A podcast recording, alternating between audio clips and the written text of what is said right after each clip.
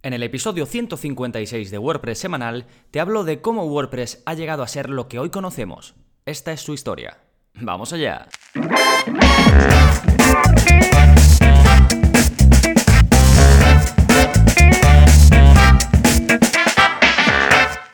Hola, hola, soy Gonzalo de gonzalonavarro.es y bienvenidos a WordPress semanal, el podcast en el que aprendes WordPress de principio a fin porque ya lo sabes, no hay mayor satisfacción ni mejor inversión que la de crear y gestionar tu propia web con WordPress. Y hoy vamos a dedicar el episodio a algo que no se parece demasiado a lo que he estado haciendo a lo largo de pues, los 156 episodios que ya llevamos. En esta ocasión os voy a contar una historia y es la historia de WordPress y os voy a dejar varios recursos en los que me he basado pues para hacer este pequeño camino por el que os voy a llevar a lo largo del episodio y básicamente es qué se fraguó en ese origen para que WordPress haya llegado a ser lo que conocemos hoy. Y bueno, iré mezclando un poquito historias eh, interesantes sobre las personas que lo han hecho posible, con grandes cambios desde el punto de vista de la evolución de WordPress como software en sí. Y como digo, en la, en la parte de enlaces Además de lo que voy a comentar ahora de las novedades, pues tenéis la historia de WordPress por fechas, según básicamente las cosas nuevas o las funcionalidades nuevas que ha ido sacando.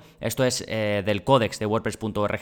Después os voy a dejar los blogs de los dos fundadores de WordPress, de Matt Mullenweg y Mike Little. También os dejo el de Ryan Boren, que es el que fue desarrollador jefe de WordPress, lead developer, que se dice en inglés, que ya se ha retirado como desarrollador. ¿Vale? Pero que tuvo una incidencia importante eh, dentro de WordPress. Y luego os dejo un enlace al libro, que es gratuito, lo podéis encontrar en GitHub en distintos eh, formatos, que se llama La historia de WordPress, The History of WordPress. Está en inglés y es un trabajo que se publicó en 2015, o sea que, digamos, no está al día con las últimas eh, novedades de WordPress, pero sí es súper interesante para conocer la historia de cómo se creó y de qué camino ha ido siguiendo, ¿vale? Si vais al enlace que os dejo y después vais a Formats, formatos, ahí podéis ver o descargar, digamos, el libro en distintos formatos.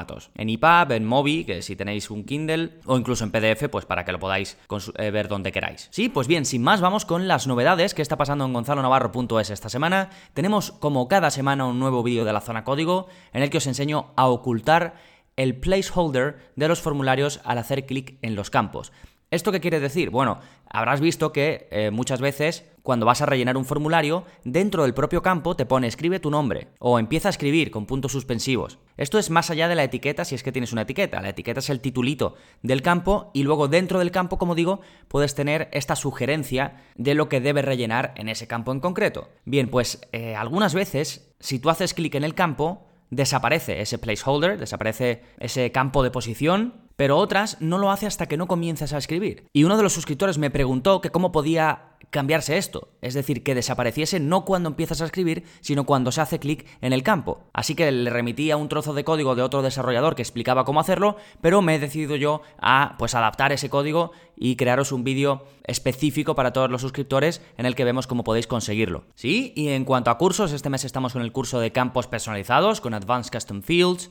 Ya vimos todo lo que te puede ofrecer el uso de los campos personalizados, así que si queréis más información podéis escuchar el episodio 154 del podcast o ir directamente al curso, que está disponible por supuesto en gonzalonavarro.es barra cursos. Y una vez vistas las novedades, vamos con el plugin de la semana, que es para compartir una previsualización antes de publicar un contenido. El plugin se llama Public Post Preview y te permite, como digo, compartir a través de un enlace anónimo, que solo tú y la persona a la que se lo mandas lo va a conocer, cualquier contenido antes de que lo hayas publicado. Sí, lo típico, que estás creando un post o una página y quieres pedirle a alguien consejo sobre, pues, qué le parece o si deberías añadir algo, no sé qué, no sé cuánto, pero esa persona no tiene acceso a tu WordPress. ¿Cómo lo compartes? Pues puedes hacerlo con este plugin que de nuevo se llama Public Post Preview y lo tienes en las notas del episodio y recuerda que este es el episodio 156. Y ahora ya sí vamos con el tema central del programa, la historia del origen de WordPress. Y el origen de, WordPress, que como digo tenéis la documentación en la, que me en la que me he basado en la parte de enlaces, eh, podríamos darle algunos pilares básicos. Uno de ellos es una plataforma que ya existía antes que WordPress, una plataforma de blogging llamada B2 o Cafe Log. Realmente B2 era eh, la plataforma en sí, pero luego el creador iba publicando en Cafe Log todos los cambios que él iba haciendo sobre esa plataforma y todas las novedades y demás. Y el creador de esta plataforma de blogging se llamaba eh, Michel Baldrigui, que era de Córcega, y ya sabéis que WordPress está basado en PHP. Pues bien, esta plataforma estaba creada con PHP. Y alrededor de, esta plataforma, como digo, llamada B2, pues empezó a crear una comunidad de blogueros. Y esta palabra comunidad es algo que después en WordPress se va a convertir, si no en la más importante en una de las palabras más importantes, por todo lo que significa y por todo lo que precisamente esa comunidad alrededor del proyecto consigue hacer. Pero, eh, ¿qué pasa? Que en 2002 el creador de B2, Valdrigi, desaparece del mapa. Realmente no estoy seguro de por qué, pero en la documentación que he podido leer, pues eh, pasa por un momento malo y tiene que dejar eh, de, llevar, digamos, esta plataforma. Pero claro, la comunidad ya se había creado y entonces había gente por detrás hablando, pues no solo del futuro de esta plataforma concreta de B2, sino de cómo se podría hacer algo mejor, algo que de verdad estuviese llevado por una comunidad, algo que de verdad fuese fácilmente extendible por los desarrolladores sin limitaciones e igualmente fácil de usar por los usuarios finales, los blogueros, y aquí es donde entran en juego los fundadores de WordPress, que son Matt Mullenweg y Mike Little. Y hay un mítico eh, post que siempre se recuerda eh, cada vez que se cumple un aniversario de WordPress, en el que Matt Mullenweg escribe pues que sería genial eh, que existiese una plataforma que fuese tan fácil de modificar para los desarrolladores como B2, pero que tuviese la experiencia eh, de usuario como por ejemplo Blogger e incluso algunas eh, funcionalidades que le faltaban a B2 que tenían otras plataformas existentes en el momento como Movable Type, que por cierto existe hoy en día. Y em, uno de los comentarios a este post que publicó eh, Matt Mullenweg fue una respuesta de Mike Little que le dijo, pues si de verdad vas en serio con esto de crear una plataforma que de verdad merezca la pena, pues yo estoy dentro. Así que comenzaron a hablar y al principio era simplemente estos dos desarrolladores eh, trabajando en un pequeño script para conseguir que sus blogs fuesen mejores. ¿Y qué hicieron? Pues hicieron un fork, que es digamos, una copia de ese software de B2 sobre el que partir y poder empezar a trabajar. Y esto sería, y en parte gracias a una amiga de Matt Mullenweg que le recomendó el nombre, lo que hoy conocemos como WordPress. Y esto se empezó a llevar por unos principios que han ido guiando o que han debido de ir guiando a WordPress a lo largo de este tiempo. Y B2 tuvo mucho que ver en esto, porque era sencillo, hackeable, eh, no desde el punto de vista negativo, sino desde el punto de vista en que podías entrar y modificar lo que quisieras, era usable. Y WordPress, esta nueva idea, tenía que ser también así. Entonces, cuando hicieron ese fork, esa copia de B2, pues ya había unos ideales en ese software que hoy en día tiene el proyecto WordPress con lo que ello puede tener la influencia de las decisiones que se han ido tomando de ahí en adelante. Y la idea era hacer las cosas lo más fácil posible a todos los usuarios y sobre todo a todos aquellos nuevos para la plataforma. Por ejemplo, eh, ya en el blog que te he comentado antes de Café Log, donde el creador de B2 iba poniendo pues todos los cambios, todo lo que le gustaría hacer, él ya había hablado ahí de crear un sistema de plantillas que se pudieran personalizar. Otro de los cambios interesantes que había aplicado B2 era su facilidad para instalarlo. Con un pequeño script que uno de los que habían aportado a B2 había creado, pues ahora era muy fácil instalar eh, B2. Y eso es una de las cosas que WordPress eh, mantuvo y por supuesto mejoró con eh, su famosa instalación en 5 minutos. Porque en el momento había un competidor que se llamaba Movable Type, que ya he mencionado, que era considerado difícil de instalar. Y entonces esto también marcaba la diferencia en este caso de WordPress con eh, otras plataformas existentes. Y otro aspecto importante es que Matt, eh, Matt Mullenweg desde el principio se quería centrar en la compatibilidad de ahí en el futuro, es decir, que todo lo que fuese saliendo nuevo en cuanto a tecnología, en cuanto a navegadores, que WordPress estuviese al día con ello. De hecho, cuando eh, salió eh, WordPress 0.7, que es eh, todavía antes de la versión 1.0, pues Matt, Matt escribió en su blog un poco lo que pensaba de WordPress.org y escribió que una cosa que jamás cambiaría era el compromiso para seguir los estándares de la web y la mejor experiencia posible para los usuarios. Con lo cual los tres principios que iban a guiar a WordPress de ahí en adelante eran sencillez, usabilidad y seguir los estándares de la web. Y gran parte de esto ya venía dado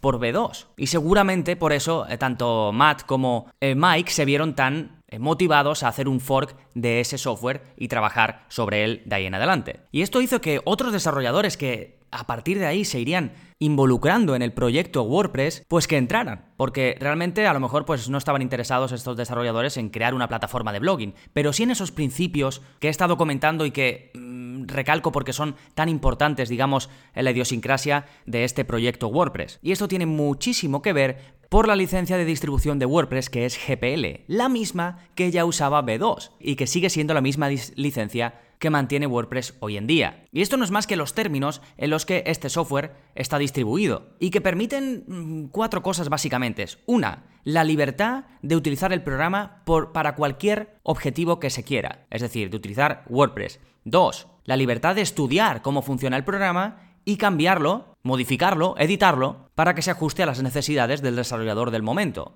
3. La libertad de redistribuir copias del software para ayudar al vecino. Y 4.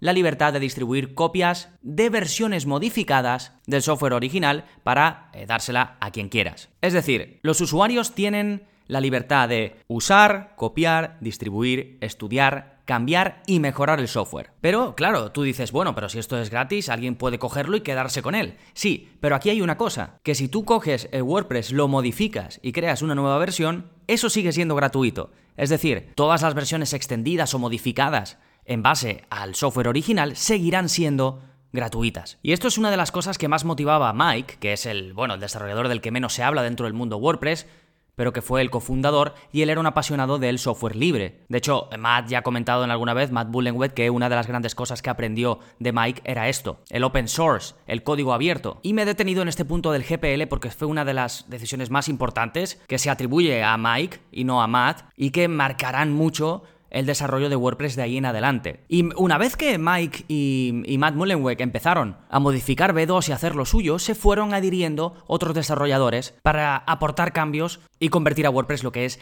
hoy en día. Uno de los primeros cambios más importantes que se quiso hacer es mejorar la instalación. Esa instalación rápida que ya tenía B2, pues fue cambiada por Mike Little para intentar mantener el proceso de configuración al mínimo, que fuese lo más sencilla posible. Y poco a poco pues consiguieron eh, lo que ya he mencionado antes de la famosa instalación en 5 minutos. Y a todo esto todavía había eh, foros donde se hablaba de B2, del software en el que se basa WordPress, y ahí todavía estaban Mike y Matt, y se seguía hablando, se hablaba eh, de WordPress, y ahí anunciaron oficialmente que nacía WordPress. Y ya en eh, mayo de 2003 sale la versión 0.7, que es digamos la primera versión oficial. Y entonces empezaron a hacer un esfuerzo por intentar que otros desarrolladores que estaban involucrados en B2 y que eh, también hablaban en ese foro, pues que se uniesen. Incluso se habían hecho otros forks, otras copias de ese software de B2 y uno que se había hecho, eh, un poquito el más popular, era B2 se llamaba, y lo había hecho Doncha, un desarrollador llamado Doncha, y Matt le contactó para que se uniese a ellos, así que se unieron y este fue el tercer gran desarrollador, digamos, que empezó a aportar a WordPress. Después se unieron otros como Dougal Campbell, como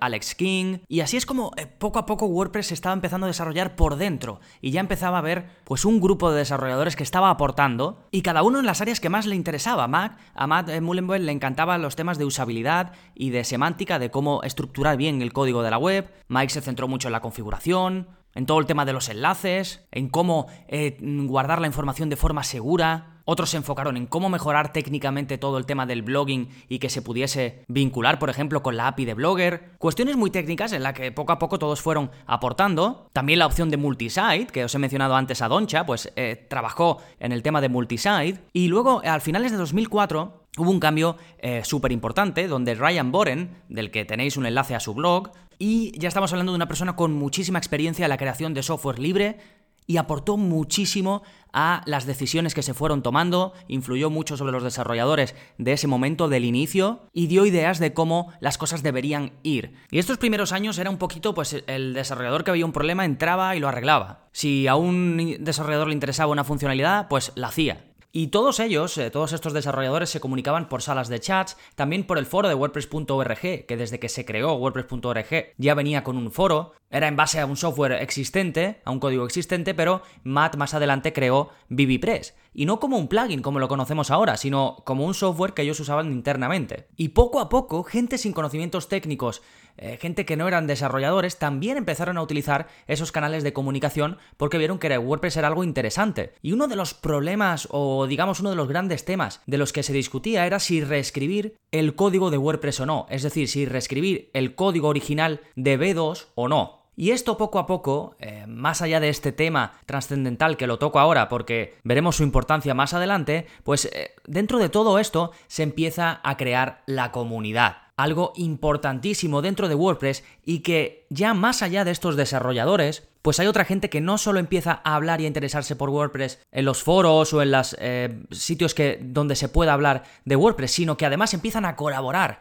¿Cómo? Pues los que no tenían nociones a lo mejor de desarrollo empezaban a ayudar pues dando soporte, si ya habían utilizado WordPress y podían ayudar pues lo hacían, eh, creando documentación, incluso empezaron a surgir blogs fuera de los canales oficiales que hablaban sobre WordPress y que hacían tutoriales, y gente. Hay nombres importantes que em, dentro del libro de la historia de WordPress los tenéis, pero blogueros importantes que incluso empiezan a colaborar en la documentación oficial de WordPress, así como paralelamente en una wiki donde cualquiera podría aportar y modificar la documentación. Había como dos documentaciones una, la oficial de WordPress, y luego una wiki, también creada por uno de los colaboradores, uno de los desarrolladores de WordPress, donde la gente pues podía ir incluyendo información, ir reescribiendo el código, digamos que la oficial era con unos tintes más serios, una documentación más enfocada a desarrolladores, mientras que esta wiki de la que te hablo era un sitio más informal, donde eh, se explicaban las cosas de una forma más llana. Y se empezó a utilizar más la wiki que la propia documentación oficial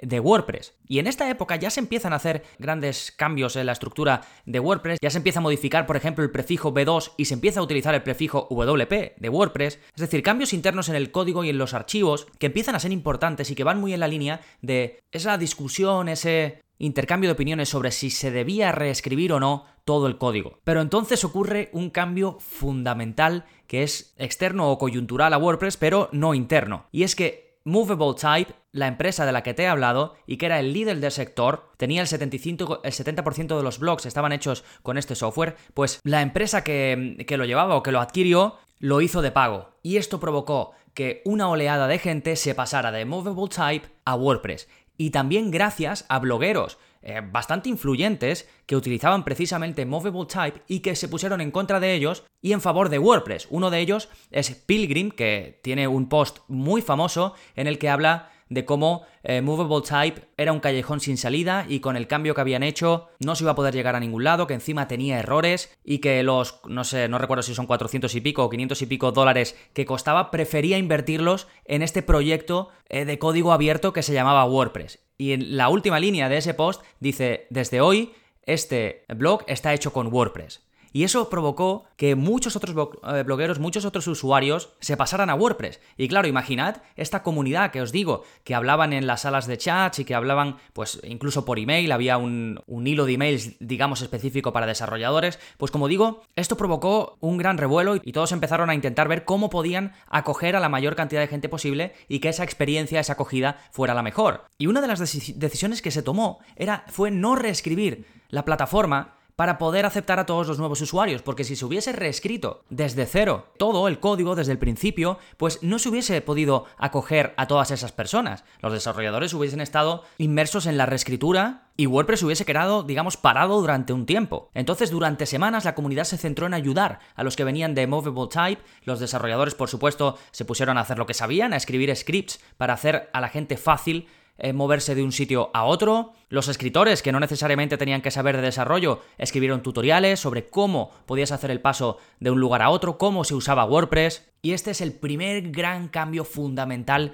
que se produce. Si bien la llegada de los nuevos usuarios pilló a WordPress aún en proceso de formación porque aún había cosas que no eran muy sencillas para el usuario medio, había cosas que había que hacerlas por código. Pero de aquí en adelante se comenzaron a pulir esos detalles, llegaría el sistema de los plugins, el sistema de los hooks, que esto dio una versatilidad tremenda a los desarrolladores. Esto significa que ahora no todos los cambios tienen que ir al core, tienen que ir al software de WordPress, sino que se pueden ir añadiendo y además de forma sencilla a través de pequeñas extensiones. Los usuarios menos técnicos van a poder añadir mejoras. Y el primer plugin, por supuesto, que se creó fue el famoso Hello Dolly, tampoco útil como mítico. Y estos y otros cambios como la internacionalización, que también fue muy importante porque se estaban creando, eh, digamos, copias de WordPress paralelas, por ejemplo, una para el mercado japonés. Pero bueno, de aquí en adelante todo fue crecimiento, después de los plugins vinieron el sistema de plantillas y muchos, muchos, muchos cambios que hicieron de WordPress lo que hoy conocemos. Todo esto que te acabo de contar es solo una pequeña parte de los comienzos de WordPress, de los orígenes. Después, como digo, pasaron muchas cosas,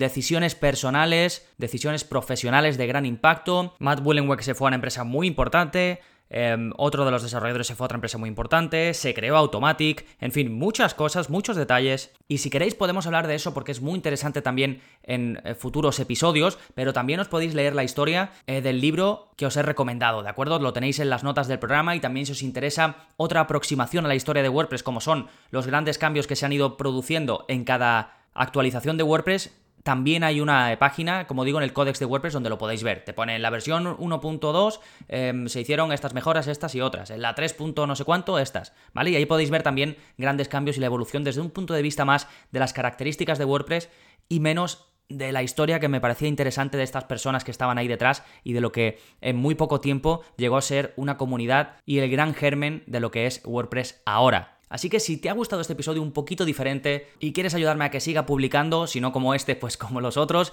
ya sabes que me puedes dejar una valoración en iTunes. Es algo que te agradezco muchísimo y que me ayuda a estar ahí, a que otros como tú me puedan encontrar y puedan escuchar mis episodios. Además, puedes aprovechar para darme tu opinión, para decirme si te gusta este tipo de episodios, si te gusta eh, los episodios de preguntas y respuestas, para decirme en qué eh, te gustaría que siga o en qué prefieres que haga menos cosas. En fin, eh, que lo aproveches también para darme un poquito de feedback. Los que no estáis en iTunes, por supuesto, también os agradezco mucho lo que podáis aportar, ya sea un comentario si estáis en iBox, un me gusta también. Estáis donde estéis, muchas gracias por la acción que toméis. Nada más por este episodio, nos seguimos escuchando. Adiós.